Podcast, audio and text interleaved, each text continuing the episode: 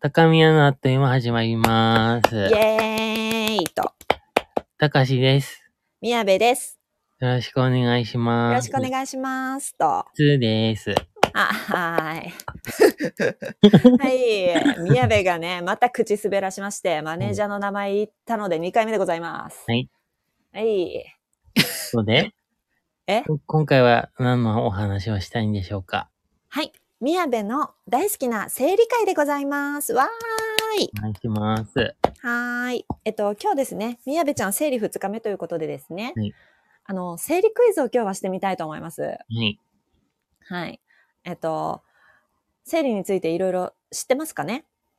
知らないことが多いと思います。あの、お母さんちなみに生理なってるとかそういう話したことない？あ、もう閉経したよとかいう話はしてる。で、あの、その生理でたかし、がカミングアウト、カミングアウト後ね。うんうんうんうん。あ、母もカミングアウト。学生時代は、うん。あの、姉が、うん。ああ、これも、だからもうこの後、完全に生理の話になってきますのでっていうね、前提は入れてあ、そうだね。けど、はい、苦手な方ちょっとご注意ください。で、学生時代に姉が、うん。その仕事に就いた直後くらいかな、うん。なんかその、生理が止まんないみたいな。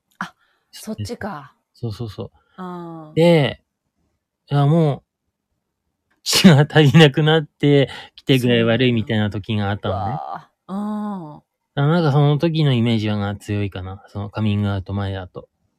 あ、そうう。ん。それ、それは別にそれ軽く聞いてただけで、うん、それがどうなってこうなってとか別に聞かず。うん。で、あの、家庭内のトイレには生理用品入れとかあったよね、きっとあ。るある。それは何も思わず見てたの？うん。ほやーあじゃあナプキンとかも見慣れてはいた？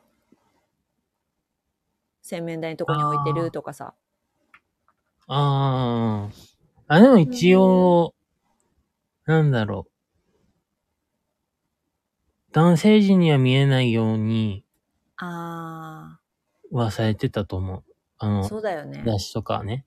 あー。だからやっぱ分かりづらいよね。その、み、見てこなかったからさ、知らないこと多いよね、きっと。うんうんうんうんあじゃあ今日クイズであのね、え男性の方聞いてくれてる方も多いと思いますので、で、あともう一つですね、女性同士でも生理ってめっちゃ人それぞれなのね。うん。うんうんうんうん。だからその、自分のが普通だと思いきや全然違うとか、血の量も違いきや、うんえっと、日数も違うとか、あとうん年齢で全然その内容が変わってくるとかうんめちゃくちゃあるので、はいえーそれについても話したいと思います。はい。はい。では、まず、えーじゃじゃん。第1問ですね。はい。えっと、生理のナプキンには、えー大きく分けてよく聞くのは2種類ございます。あ、はいはい。はい。えっと、1種類はですね、多い時用。はい。で、もう1種類はさて、何でしょうか？ドゥルルルルルルルルルルルルルルーン。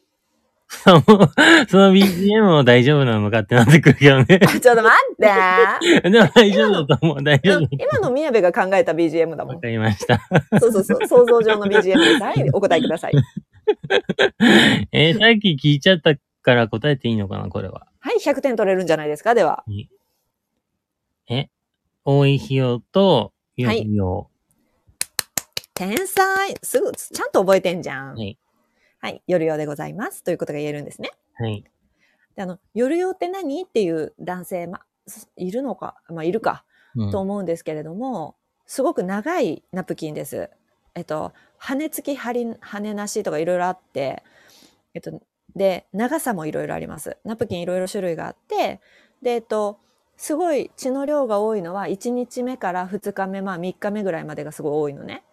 で、うん4日目、5日目とか、まあ1週間ぐらいある方は残りはちょっと少なくなったりとかもするし、うん人によってはすごい量が多い人、少ない人がいて、うん。で、夜は横になるからそのお尻の方に漏れてくるのね。うんうんうんうん。で、垂れてきたのがその生理のナプキンの中にとどまらずに布団に漏れ出るとか、うんパジャマが汚れるってことがあるから、後ろにだらっとこう長いナプキンが夜用っていうので売ってます。うん。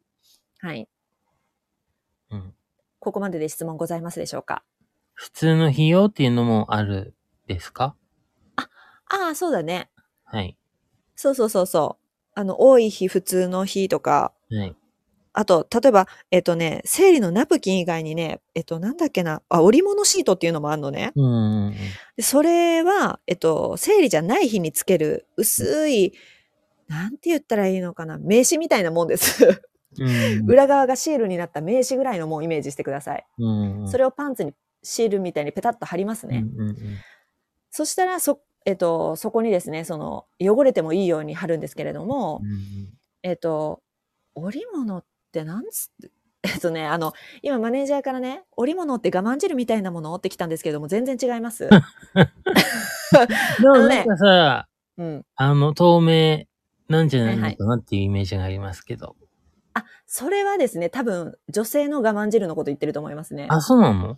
そう。女性がその、えーセックスするときに濡れるとき、うんうんうん。それが女性の我慢汁というものなんですね。うん。はい。だからまあ、女性すごく濡れてきますね。その、おセックスが始まると。はいそれは透明でございます。はい。で、えっと、織物っていうのはですね、いろいろ種類あるみたいです。はい。で、えっと、透明っぽいものから、はいえ。っと、白っぽいものから、はい。なんか、なんだっけな。なんかね、糖分取りすぎの人が、こういう織物になってとか、なんか読んだことあんのよ。うん。だからちょっとはっきり忘れちゃったんだけど、はい。えっと、その時の体調とか食べてるものとか、うん。その、えっと、生理前か生理後かとかで、うん。ちょっと変わるみたい。織物っていうのも。はい。なんかその子宮の中なのかな？それともその、な膣の中なのかな？かなんかを正常に保つためのなんたらみたいな、ちょっと忘れましたけれども。はい。はい、そういうことございます。はい。はい。では第2問いってよろしいでしょうか？はい。お願いします。はい。えっとですね、あじゃあ、宮部の生理クイズ2問目になるんですけれども、えっと、宮部は生理前、えっと、PMS というものになります。ああ、はいはい。で、その、P、宮部の PMS には大きく分けて3種類あります。はい。一つ目はすごくお腹がすくっていうこと。はい。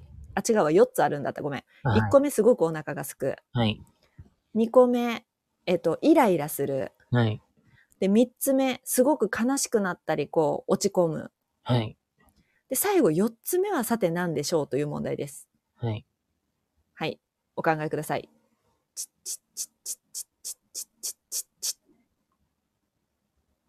いいんですか？答えて。はい、どうぞ。眠くなる。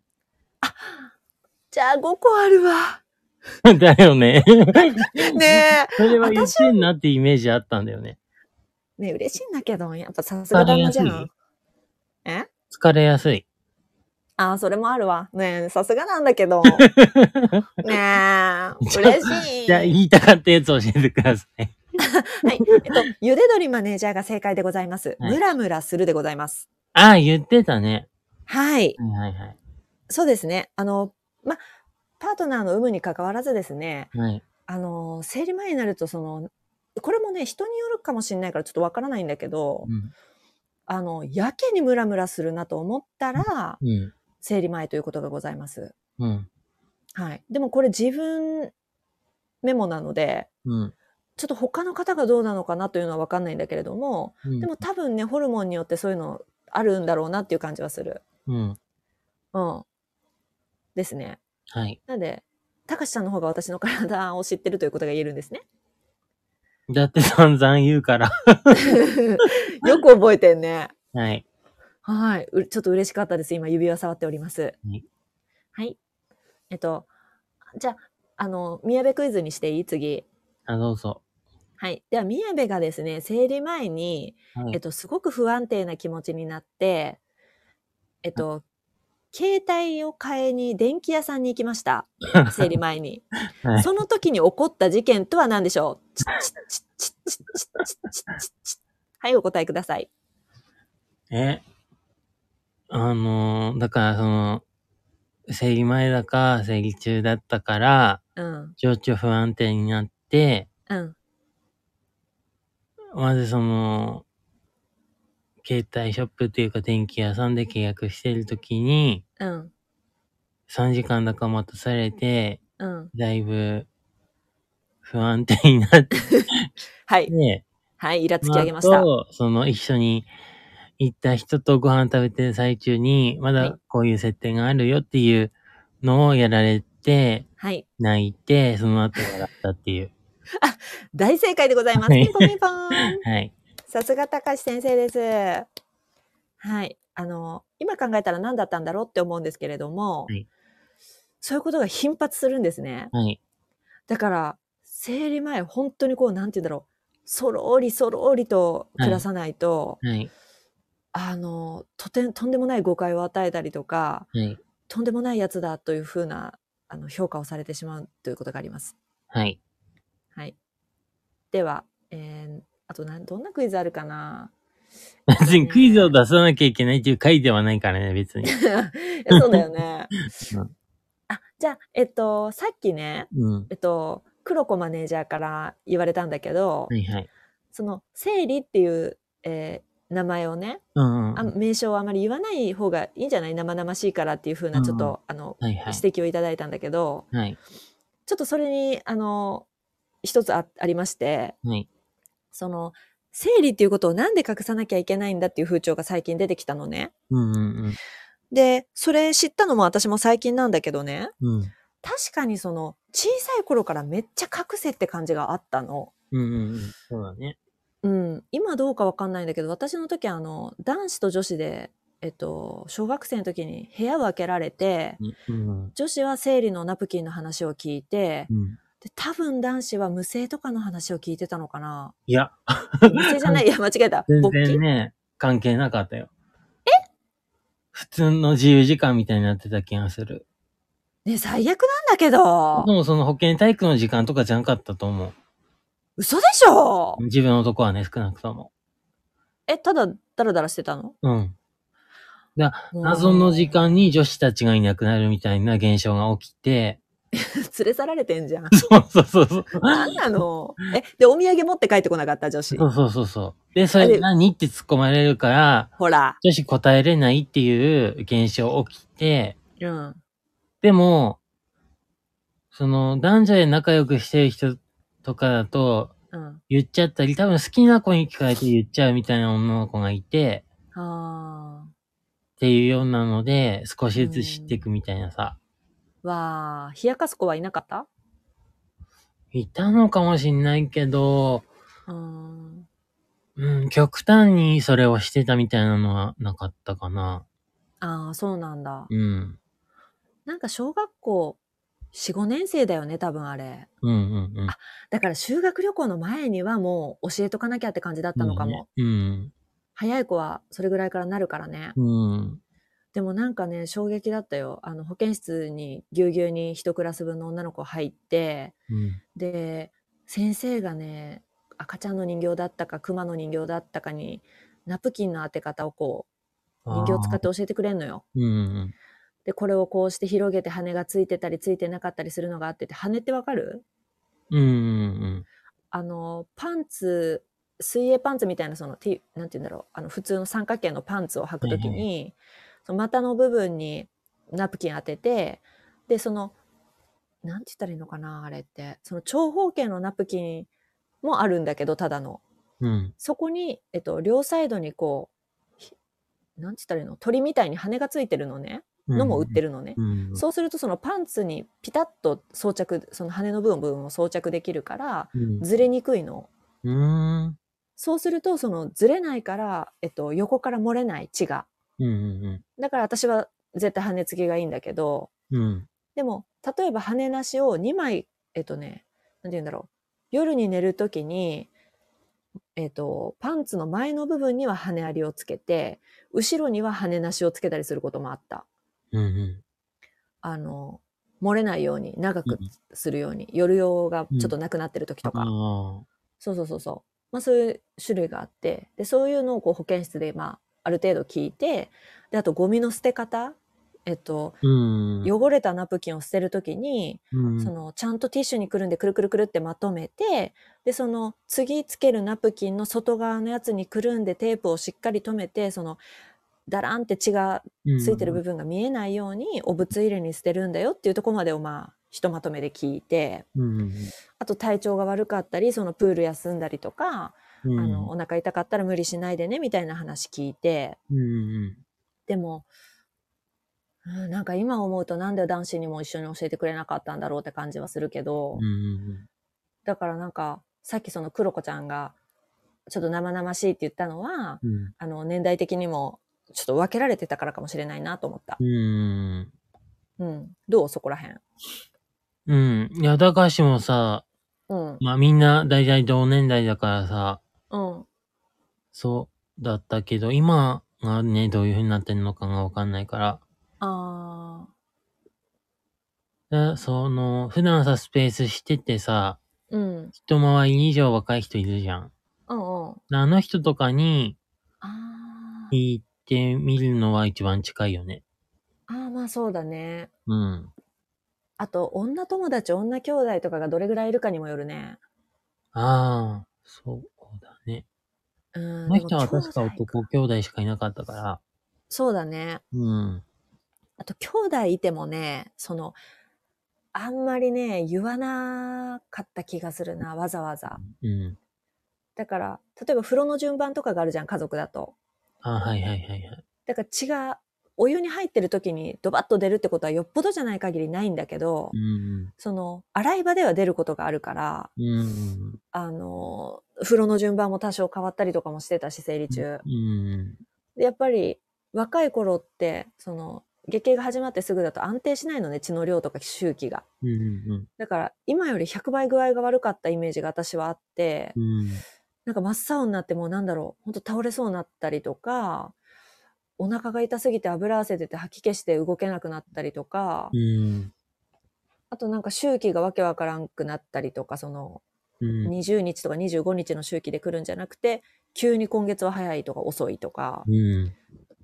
なんかそういうのも、その兄弟だからといって知らないだろうから、なんか学校とかね、クラブ活動とかそういうとこでこうもっと知ってくれるといいなっていう願いも込めて、うん。あの、生理という言葉を言っていきたいなと思ってます。うん。うん。はい、かなうん。え、あのさ、ぁ。うん。宮部ちゃんはさ、うん。兄弟がいるって話はしてもいいの？あ、まあまあまあまあ、あの、軽くどうぞ。え、はい兄弟はさ、その、はい。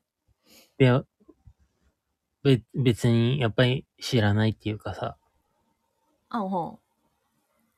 あその、宮部ちゃんちではどういうふうに、ああ、えっとね、うん生理っていうのは一応言ってもいいし、オープンな空気ではあったの。母がそうだったから。うんうんなんか、私ね、多分中学1年か2年で生理が来たんだけど、うん。うんなんか周りの子は気持ち早かったのね、私より。うんうんだからちょっとあれ、こ来るの怖いけど来たら来ないのも怖い。どうしようみたいになってて、で、なんとなく母もこう気遣ってくれて、うんうん。まあ、すくるくるみたいな感じとか、こう生理の話もしてくれてて、うんで、多分来た時にびっくりしないように、なんとなく話しやすい空気作ってくれてたのね。うんで、生理が来たら赤飯炊くとか聞いたことある？うん。うん、あるある。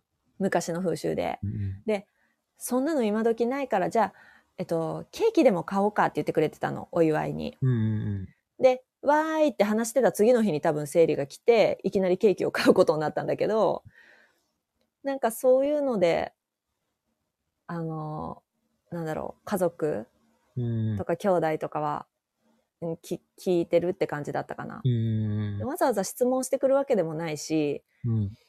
あの、性別が違うとこう、なんていうのかな、自分には関係ないことみたいになるから、うん。で多分、父も父で、忙しくて家にもいないし、生理の話は多分したことないうん。かな。話せるけど。うん。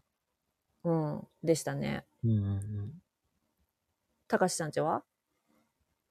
うちは、え、これ2本目だから喋ってないんだっけとかさ、今。そうだね。わけわかんなくなるよね。いや、多分喋ってたけど、その、なんだろう、具合が悪そうとかはなかったの？お母さんが。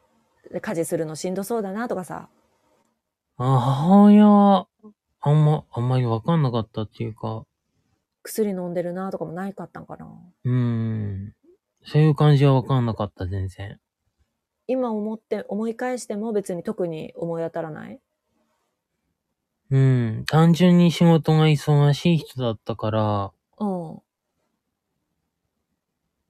あと、そうだね。自分が子供の時は、うん。その、父の、うん。父方のじいちゃんばあちゃんとも一緒に住んでて、あの時7人で住んでて。で、完全にあの、何？介護必要みたいな感じだったから、うんうん。仕事に行っても忙しいし、家帰ってきたらもうすぐご飯作んなきゃいけないし、みたいなので、ほとんど自分の時間が取れない状態で母親は過ごしてたから、うーん。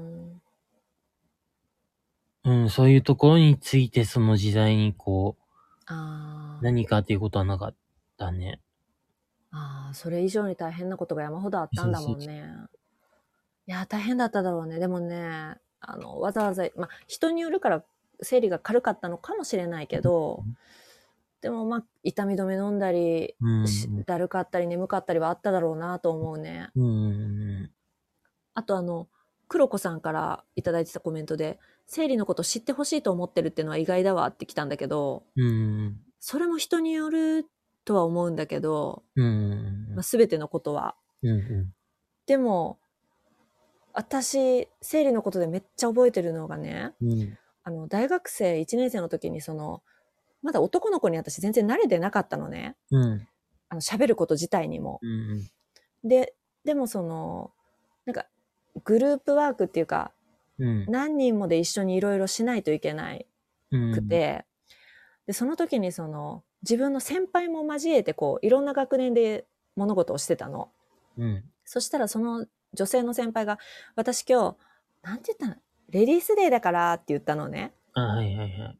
で、その話の流れ上、生理だっていう意味だっていうのはすぐ自分は分かったの。うん。うん。でもその19とか20歳の自分は、結構そこでカーってなるぐらい顔が、うん。なんか、え、そのことを大量の男性に言うんだって思って、うん。結構びっくりししたのが今でも衝撃的で覚えてて、うん。でもあの先輩のおかげでなんかなんていうのかな。あ、あっけらかんと言う人がいるっていう結構衝撃があって、うん。だからその、なんだろうね、その体調が悪いとか、それが生理が理由だとやっぱ隠してきてたから、うん。それは言った方がいいなっていうふうに私自身は変わったし、なんか、その、たかしちゃんとかみんなとツイッターで出会ってさ、うん。その、ゲイの話を聞かせてもらうじゃん。うん。うん。それって自分が知らないことだったから、うん。聞かないと分かんないこと多かったから、うん。逆にそれで私は生理のことも、なんだろうね、知ってもらえば、えっと、女の兄弟がいる時にちょっと配慮できたりとか、うん。女友達に配慮できるかなとは思った。うん。うん。これって真剣10代喋り場かな？30代です。ああ、はい、失礼いたしました。はい。心はね、10代かな。あ、心はそうだね。はいそうだね。はいかなということがあるんですね。はい。はい。でも逆にさ、生理に振り回されて疲れてる男性も多いと思うんだけどね、世の中。特にのんけの。うーん。彼女が生理でカリカリしとるとか。はい。一番嫌なのは、あの、生理中のセックス求められるとか、うーん。そういうことだけどね。うん。うん。私は。うん。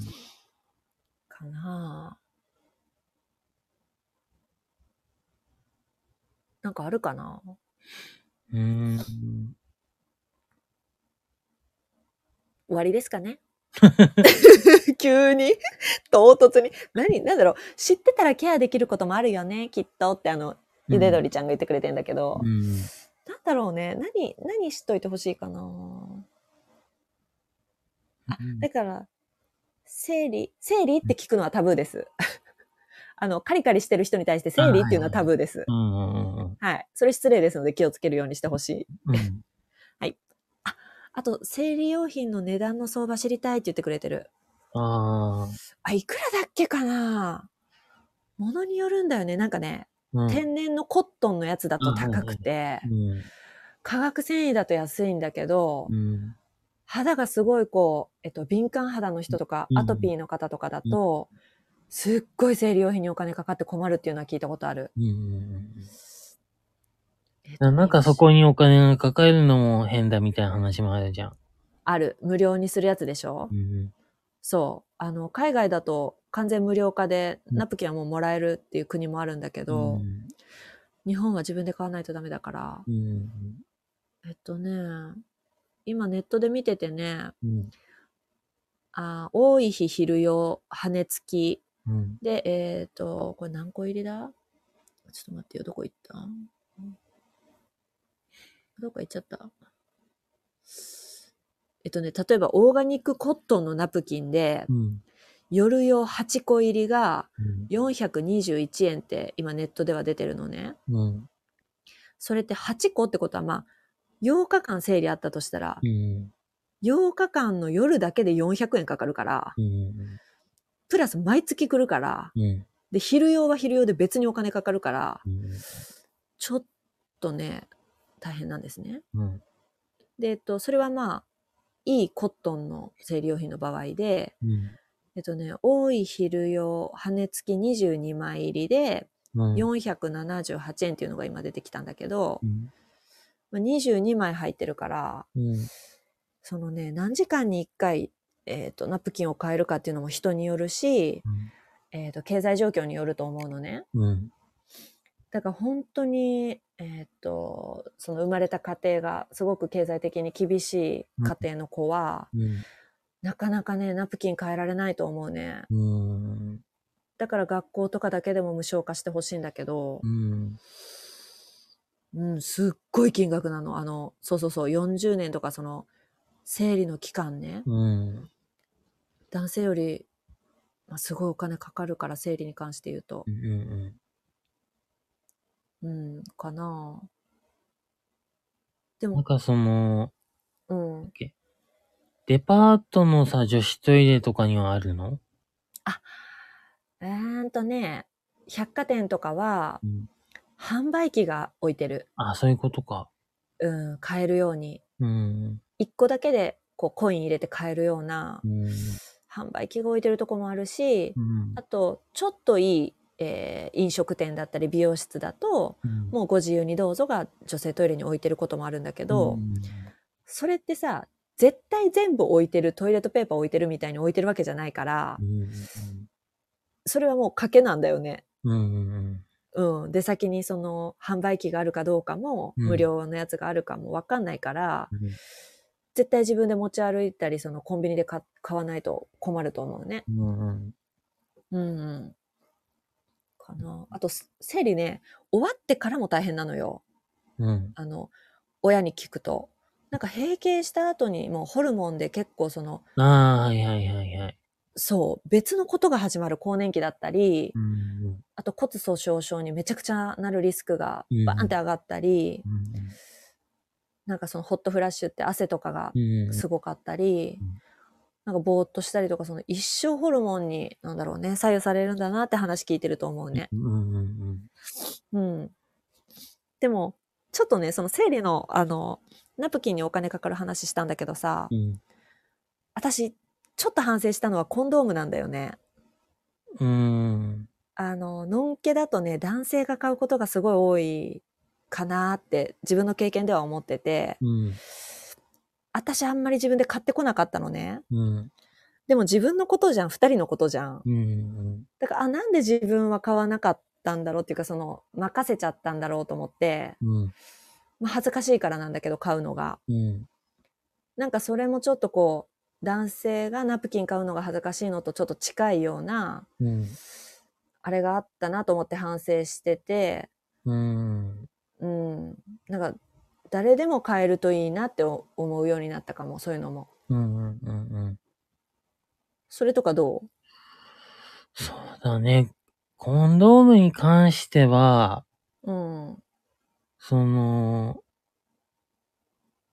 なんだろう、人それぞれのサイズ。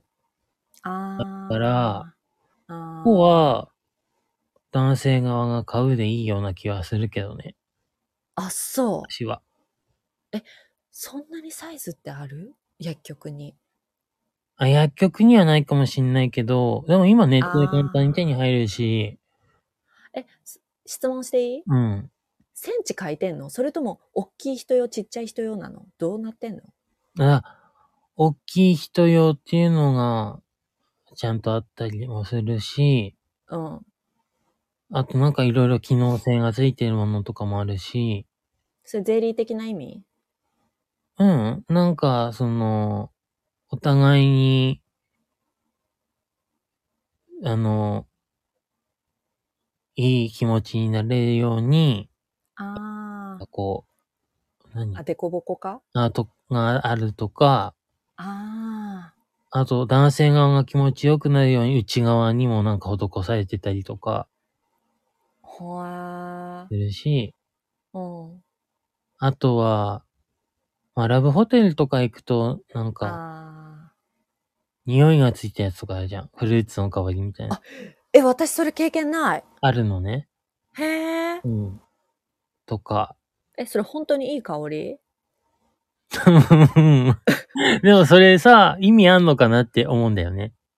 の、いわゆ、る、ゴムっぽい匂いが嫌だっていう人あーに向けてるのかわかんないけど、あ私は別に匂いはどうでもいいなって思う。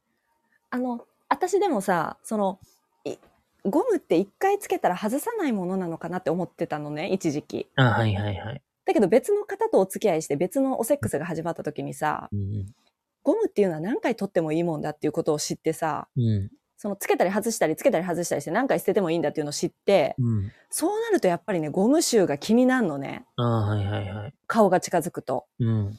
だからフルーティーはいいなって今聞いてて思いました。はい。でも、一回終わるごとにシャワー浴びる人もいるしね。あのね、終わらないんです。はい。出さずに、あ、そういうことね。そう、一はいはい旦取って休憩する場合とかがあるからえ、そうそうそうそうそそれはシャワー浴びろって言えばいいと思うよ。う。でもね、浴びずにイチャコライチャコラなんていうの、喋ったりとかう、んテレビ見たりとかうん、してまた第二、第二対戦に入るその。瞬間ってパンツ履いてないの？真っ裸でのここともございます。ええあ、普通にあの布団入ってたよ。うんうんうんうん。楽しいね、みたいなうん。うん。休憩時間。ないですか？うん、ないね。うん。うん。機会あればぜひ。わかりました。はい、ありがとうございます。はいあと。なんか質問とか気になることとか、なんか見ててこうだなと思うこととかありますでしょうか？うーん。生理について？うん。あ、だからその、何？その最初の段階でその学校で学ぶっていうのがあったけどさ、うん。なんかそれが、学校だけに任せていいのかとかさ、あ、家庭ってこと？もだし、ああ、あなんか、わかんないけど、本屋さんになんか、日常的に置いてあるとかさ、あ。ああ。例えば病院になんか、あポスターが貼ってあるとかさ、あそういうのないじゃん。確かにね。あっても別にいいよねって思うけど。そうだね。うん。むずいな。だからトイレが問題なんだよね。そのトイレをさ、うん。えっと、例えば多目的トイレみたいなのが全てのトイレに今後なったとした場合ね。うん。そしたら例えば、ナプキンのお物入れはどの部屋にもあるわけじゃん。うん。とか、その同じトイレを男も女も、あの、セクシャリティ関係なく使うから、うん。そういうのが増えるといいのかなとは思うんだけど、今、ん男子、女子って分かれて持ってるから、うん。多分全然機能が違うんだよね、もうトイレの。うん。うん。その音姫があるないとか、ナプキンの自動販売機があるないとか、うん。お物入れがそもそもあるないとか。うん。で、あの、最近さ、男性トイレにもお物入れを置いてほしいっていう要望が出てるの知ってる？うん。あの、なんだっけ、ほら、あの病気の方、えっ、と、人工肛門つけてるあ方、はいはいはいはい。うん、がいらっしゃるから、うん。そういうゴミ？あ、そうだそうだ、オストメイト？あ、そうだね。うん。うん。それをやっぱさ、その、自分の袋に入れて持ち歩かなあかんとか、ゴミを。うん。そういうこう、お物を持ち歩くのってやっぱストレスやん。うんうんうんだから男性もその物入れ作ってほしいって話とかを聞いてあそうだなとは思ったけどう、ん。難しいよね下の話って意外とみんなやっぱ隠すもんだからさうん。伝わらないんだよね別のセクシャリティの人に。うん。あとちょっと話変わっちゃうけど、うん。その、脊髄損傷で車椅子に乗ってる人とかあだと、の男性の場合あ。うん。に、うん。まずおしっこの方が、うん。その感覚ないから、え、あの、なんだろう。あれ、何？おしっこするさ、うん。あの、ベッドの横に置いとくやつってなんだっけああ、はいはいはいはあれい。しあれしびん、あ、そうそう、の小さいやつはいはいはいはい。を常につけてたりとか、おてんに？うん。はあと、大きい方い。はい。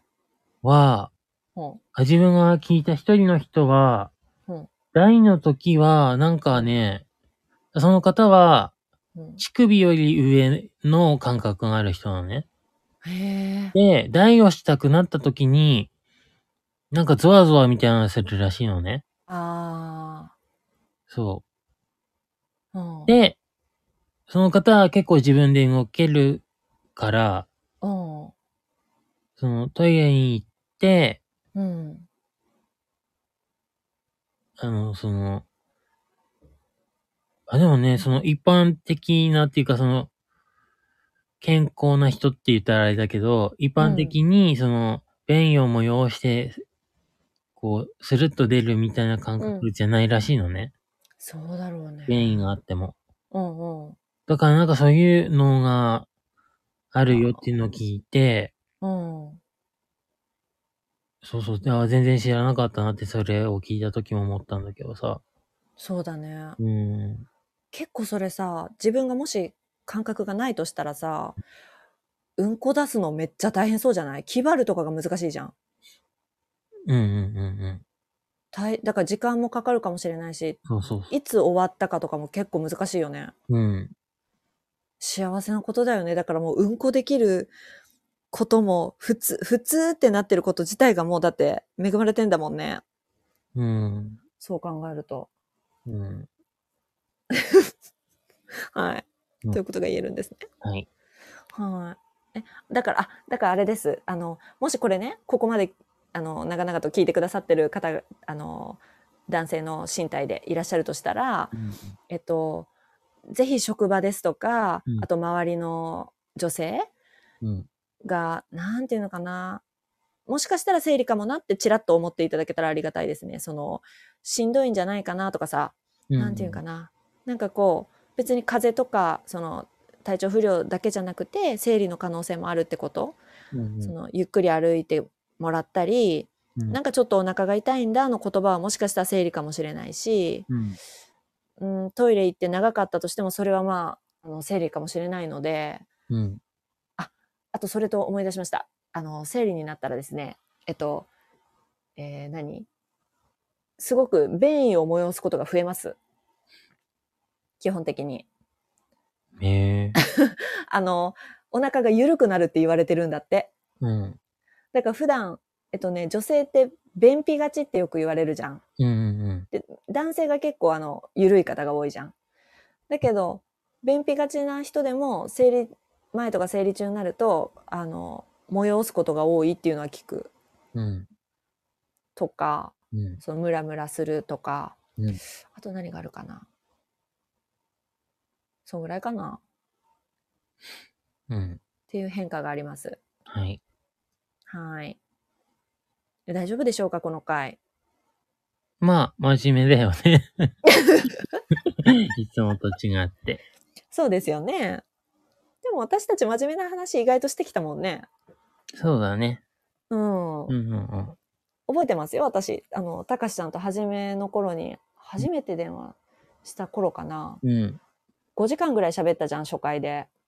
うんうんそこら辺でね、多分ね、その、高校生の頃に私、バイセクシャルの男の子に告白された話とかしたと思うんだよね。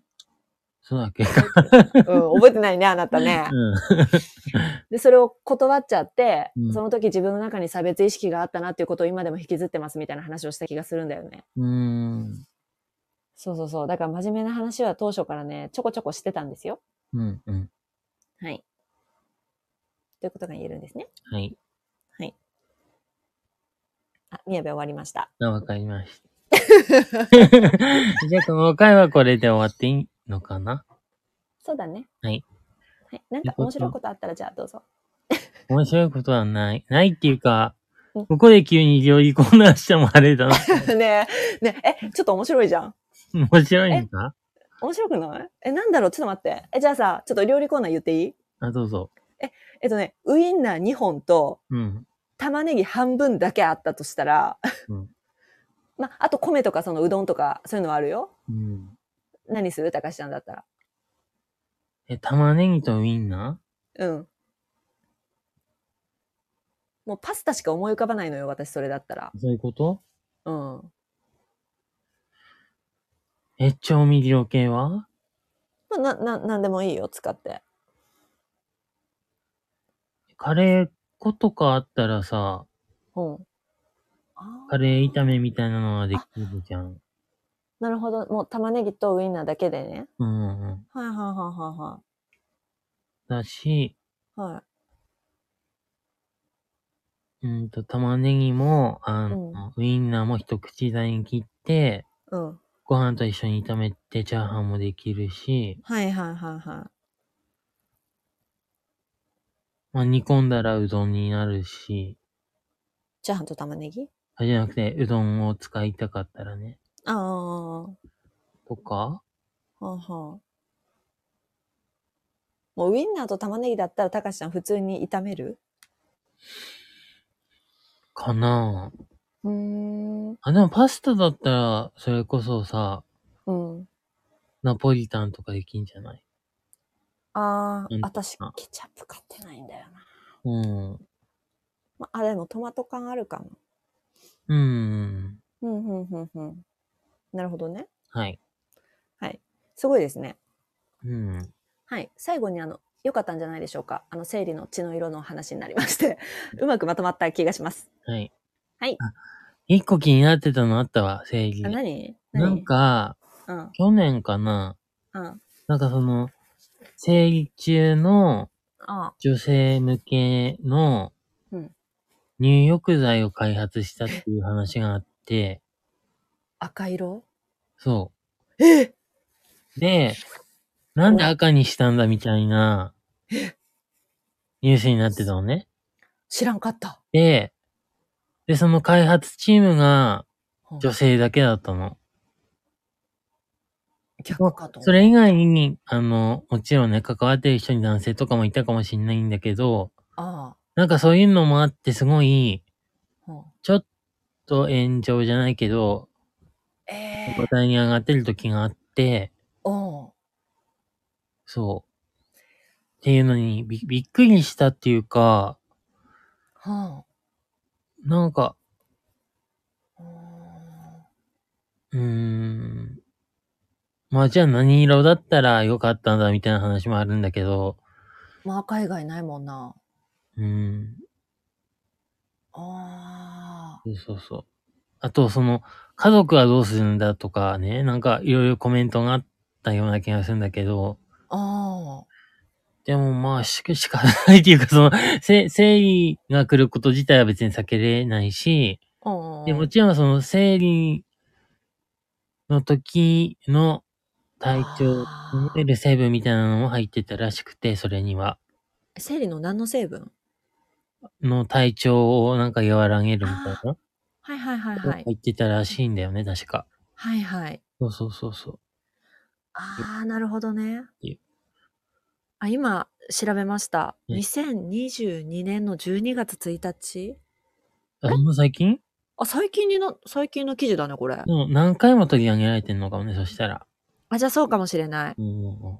ああ、なるほどな。これ、生理欲っていうその入浴の欲で、うんうん生理欲っていう概念が提唱されていますっていう、そのそれ自体うんに否定的な声が出てて、うんでね、えっ、とね、えー、どこに書いてた ?4 人中企画チームは3人が女性だったんだって。うんうんで、発案者も女性社員だったんだって。うん。うーん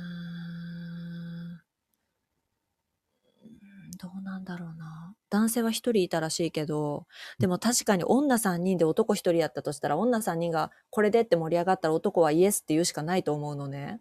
うんうん自分は生理来ないわけだから。うんうん。だからちょっと難しいよね。あそうだ。あとね、ちょっと怖いなって思ったのはこの商品名なんだけど、でも言わないか、今は。あ、何だったんだろ読まないけど、まあ気になる方はしら、生理欲で調べていただくと、そのニュース記事が出てくるので、う。あ、見た見た。今見た。すごいね。確かにね。だからね、なんか、難しいな。まあ、商品名はもう少しね、変えてもよかったのかなとは思ったりもする。そうだね。その、なんだろうね。まあ、まあ、はっきりは言わないけど、その、血の色っていうのもさ、うん。あの、経血とその血液は違うからまた。うんうんうんそこら辺があるのと、あとその、うん。うん。自分が気になるのは別に赤い入浴剤あってもいいんだけど、うんあの、生理の血が入ってる赤い湯なのか、うんうん赤い入浴剤だけの湯なのかが残りの家族がわからんかったり自分もわからんかったらさ、うんうん顔にバシャバシャはしたくないじゃん。うんうんなんかそこら辺はちょっと気になるかもね。うんうんでもこれ自体がさ、炎上するってこと自体がさ、うんふーんで済まへんっていうのが、ああ、もう生理タブーなんですねって空気を私は感じるのそうね。だね。うんそれがもう嫌だね。うんなんか。うんうん。そう。すごいね。知らなかった。散々、ジェンダーのさ、ことうんと。取り上げてる割にはそういうところにはスポット浴びてないもんね、全然。全然ね。うん。しかもやっぱり、あの、生理が気になって、やっぱりお風呂は、あの、男性の家族が入った後に入るとかっていうことはもうすごいあることだから、なんかね、うん大変だよね。やっぱり一人暮らしだとそういうのもないからいいけど、うん。そういう人に対して考えたのかもね、この入浴剤は。うん。うん。うーん。なるほどな。ああ。なんかあの、映画もあったじゃん。生理の。インド映画知らん？わかんなえっと、なんだっけな。ナプキンを開発したい。うん。男の人を描いた生理の映画があったのね。うん。そう。それはなんかね、なんだっけな。ナプキンマンみたいな、何やったっけな。なんか、えー、ナプキンマンじゃないんだけど、パットマンかな。ああ、5億人の女性を救った男。そうそうそうそうそうそう。それは見に行ったわ、私。ええあの、衝撃的だったけどね、日本よりよももっともっとその厳しうんい環境だったから、うん。生理が来たら女性は外で寝なあかんとかなんかあってん。うん。そのもう家族から隔離されんねやん、その汚らわしいものとして。うん。だからその、すごい体に悪いじゃん。生理なのにその外に出されてさ、うん。外の、なんていうの、ポンって置かれたベッドみたいので寝なあかんとか、うん。なんか劣悪な環境におるし、うん。その血が出てるけどナプキン自体が概念がないとうんその、ま、動けへんやんかずっと股に何か布を当ててずっとおるしかないやんうん。でそれがすごい不衛生だからその病気にもなるしうん。それですごい一生懸命考えた人がナプキンっていうのを作ったんだけどうん。映画ではそれを開発したのが男性になっててうん。だから最初不審者やと思われんねんそのうん。女の人のそのナプキンを作って気持ち悪いみたいなうん。だけどみたいな感じの映画だった気がするうん。うん。えあ面これは白い本当は男の人じゃないってこと？いや、わかんない。それ調べてないからね。わかんないんだけど、映画では一応その男性が作ってた。うん。うん。でも実話だろうね。多分ね。うん。知らんけどなん。か、Google で調べた時に出てくる概要を読むと、うん。えっ、と、清潔で安価な生理用ナプキンが手に入らず、苦しんでいたインドの女性たちを救うため、自ら低コストの商用パッド、カッコ、ナプキンの開発に奔走した実在のインド人男性の苦難の道のりを映画化した感動の電気ドラマって書いてある。うーん。そんなだとな。見たな。うーん。そうそうそう。なんか、うーん。ちょっとずつあのね、いろんな LGBTQ+ プラスについてもそうだけど、こう変わっていってるけどさ、どんどん時代が。うん。ほんまに大変やったやなと思って見たけどね。うんうんうん。めっちゃ撮ってるよね、これ、生理会。うん。うん。何分？今はね、50分。うわやばいじゃん !1 時間ものが2本も撮れてもうたじゃん。さっきもそうだったっけか。うん、さっきのも長かった。はい。はい。じゃあ、あっという間だったかわかりませんけども、はあ聞聞いてる人は長かったでしょうね。い聞いていただいてありがとうございましたあ。りがとうございました。宮部生理が軽くなりましたと。はい。はい。まあこれからもね、取り上げるかもしれないし、そうだね。うん。まあまだまだ自分たちの知らないこともあると思うので、あ、そうだね。うん。なんか取り上げてほしいことがあるよっていう方います。あお便りなど。あ嬉しい。はい。はーい。ぜひお願いします。はいよろしくお願いします。はい、お願いします。はい。では、たかしと、宮部でございました。はい、ありがとうございました。ありがとうごいざいました。はい。5、4、3、2、1、せーの。ナプッチャオ。